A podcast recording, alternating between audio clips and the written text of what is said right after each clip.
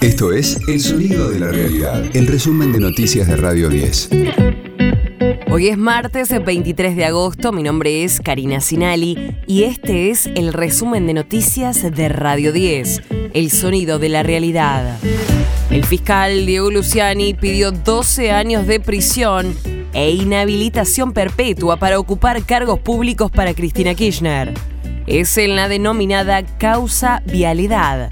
Uno de los abogados de la vicepresidenta, Gregorio Dalbón, dijo que el juicio terminará siendo nulo. Cuando se termina la prueba, los jueces dicen, bueno, ha concluido la prueba, incorpora por lectura tal y tal pieza, cierran la etapa para abrir la etapa de los alegatos. Que vos tenés que alegar sobre la prueba que produciste dentro del debate, que es producto de la prueba que ofreciste en el juicio. Ahora, si vos en el alegato introducís prueba que no habías ofrecido, estás cometiendo una irregularidad. La gente, eh, Olga Cristina está muy contenta, pero me parece que lo sobrevaloraron. Le jugó una mala pasada el ego, el palito con esto de la prueba introducida dentro de la delegatura, porque no se permite, no es legal, prohibida la etapa.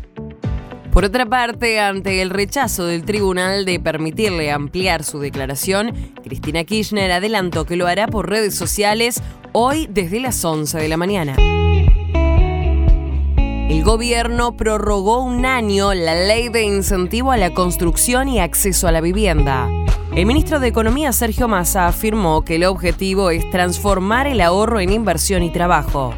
Agregó que en un año prevé registrar 450.000 trabajadores y construir un millón y medio de metros cuadrados. Yo quiero invitar en este año de trabajo que nos propusimos a los ahorristas, a los desarrolladores, a la Cámara de la Construcción, a los trabajadores, a los gobiernos locales, a que junto con las facilidades que pone el Estado Nacional para transformar nuestro ahorro oculto en trabajo para los argentinos, a que todos pongamos lo mejor de nosotros para que cuando termine este año de régimen promovido, hayamos llegado a 450.000 trabajadores registrados y hayamos llegado a más de un millón y medio de metros cuadrados construidos en cada una de las jurisdicciones. De lunes a viernes, desde las 20, escucha a Luciano Galende, 2022, en el regreso de Radio 10.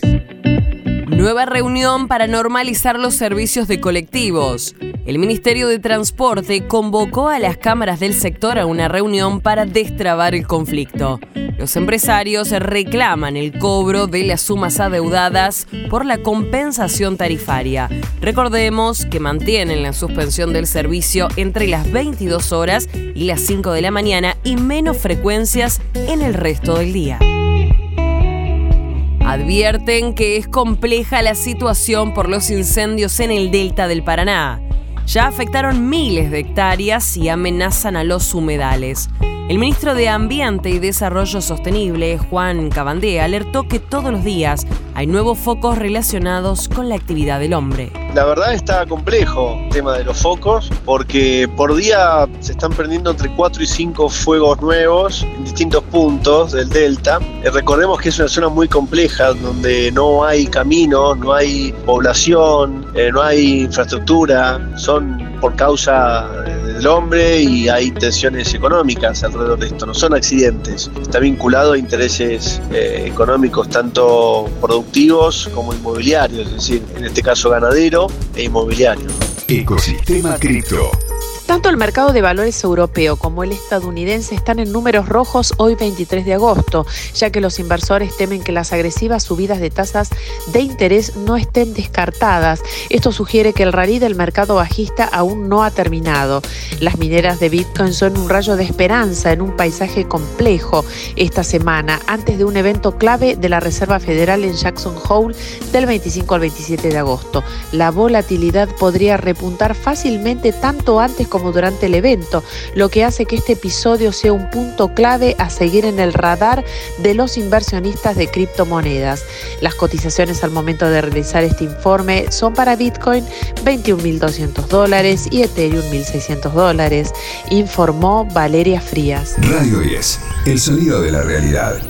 Esta noche se entregarán los premios Gardel, que destacan a lo mejor de la música nacional. Mira mi sentimiento de muchacho, tan poco guacho se bombolegan como piernas de borracho. Organizado por la Cámara Argentina de Productores de Fonogramas y Videogramas, tiene a Woz con ocho candidaturas encabezando las nominaciones. La fuerza de Argentina está caminando a mi lado, baby, no estoy solo. Otro referente de la música urbana es Trueno, que lo sigue con siete nominaciones.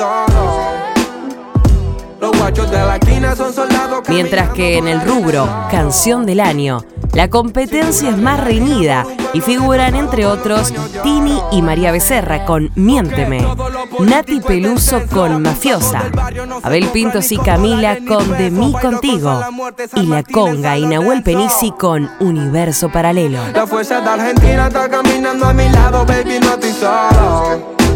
Este fue el diario del martes 23 de agosto de Radio 10, El sonido de la realidad. Los guachos de la esquina son soldados caminando por arena y lodo. El resumen de noticias de Radio 10. Seguimos en redes y descarga nuestra app.